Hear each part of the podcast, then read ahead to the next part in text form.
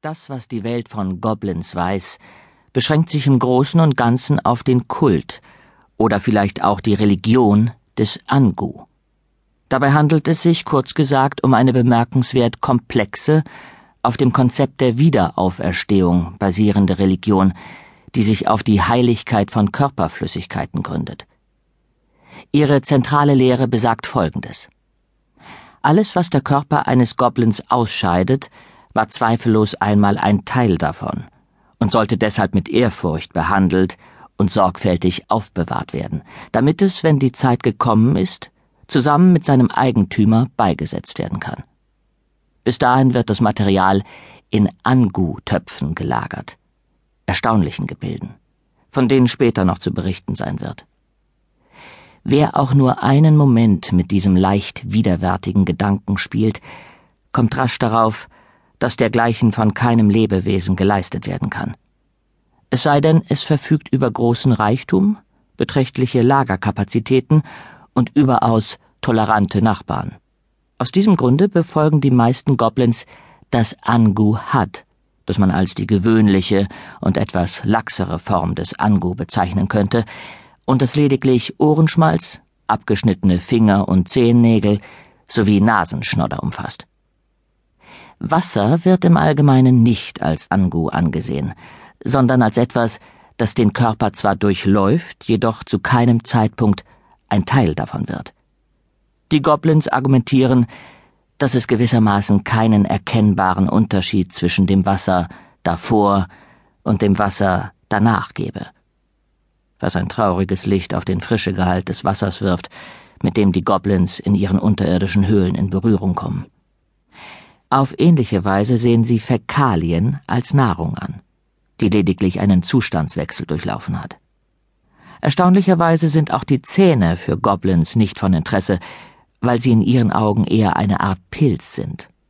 Haaren scheinen sie ebenfalls keine große Wichtigkeit beizumessen, zumal sie davon, was an dieser Stelle zu erwähnen wäre, nur in seltenen Fällen nennenswert viel ihr eigen nennen. Nach diesem Absatz unterbrach Lord Vetinari, der Patrizier von Ankh-Morpork, seine Lektüre und starrte ins Nichts. Kurz darauf wurde das Nichts von der Gestalt Drumknots, seines Sekretärs, verdunkelt, der bemerkenswerterweise seine gesamte Karriere darauf ausgerichtet hatte, sich in etwas zu verwandeln, das so sehr wie nichts anderes dem Nichts ähnelte. Ihr seht nachdenklich aus, Euer Lordschaft, sagte Drumnot und versah diese Feststellung mit einem sehr zarten Fragezeichen, das sich sofort in Luft auflöste. In Tränen aufgelöst, Drumnot, in Tränen aufgelöst. Drumnot hörte auf, den makellos glänzenden, schwarz lackierten Schreibtisch abzustauben. Pastor Himmelwärts ist ein sehr bewegender Autor, Milord. Wohl wahr, Drumnot. Aber das eigentliche Problem ist und bleibt, dass die Menschheit sich mit Zwergen, Trollen und sogar den Orks arrangieren kann. So grässlich sie sich gelegentlich auch aufgeführt haben. Und weißt du auch warum, Drumnot? Der Sekretär legte das Staubtuch sorgfältig zusammen und richtete den Blick zur Decke. Ich würde der Vermutung Ausdruck verleihen, Milord, dass wir uns in deren Gewalttätigkeit selbst erkennen. Sehr schön, Drumnot. Ich mache doch noch einen Zyniker aus dir. Raubtiere respektieren andere Raubtiere. Genauso ist es. Vielleicht respektieren sie sogar ihre Beute. Der Löwe legt sich womöglich zum Lamm, auch wenn sich höchstwahrscheinlich nur der Löwe wieder von diesem Lager erhebt. Aber der Löwe würde sich nie zur Ratte legen. Ungeziefer, Drumnot.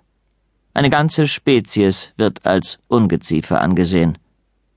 Lord Vetinari schüttelte traurig den Kopf und dem stets aufmerksamen Drumnot fiel auf, dass die Finger seiner Lordschaft nun schon zum dritten Mal an diesem Tage zu der Seite mit der Überschrift Angu-Töpfe zurückgekehrt waren.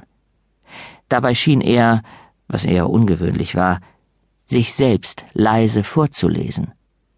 Diese werden traditionellerweise von den Goblins selbst hergestellt, und zwar aus allen möglichen Materialien von kostbaren Mineralien bis hin zu Leder, Holz oder Knochen.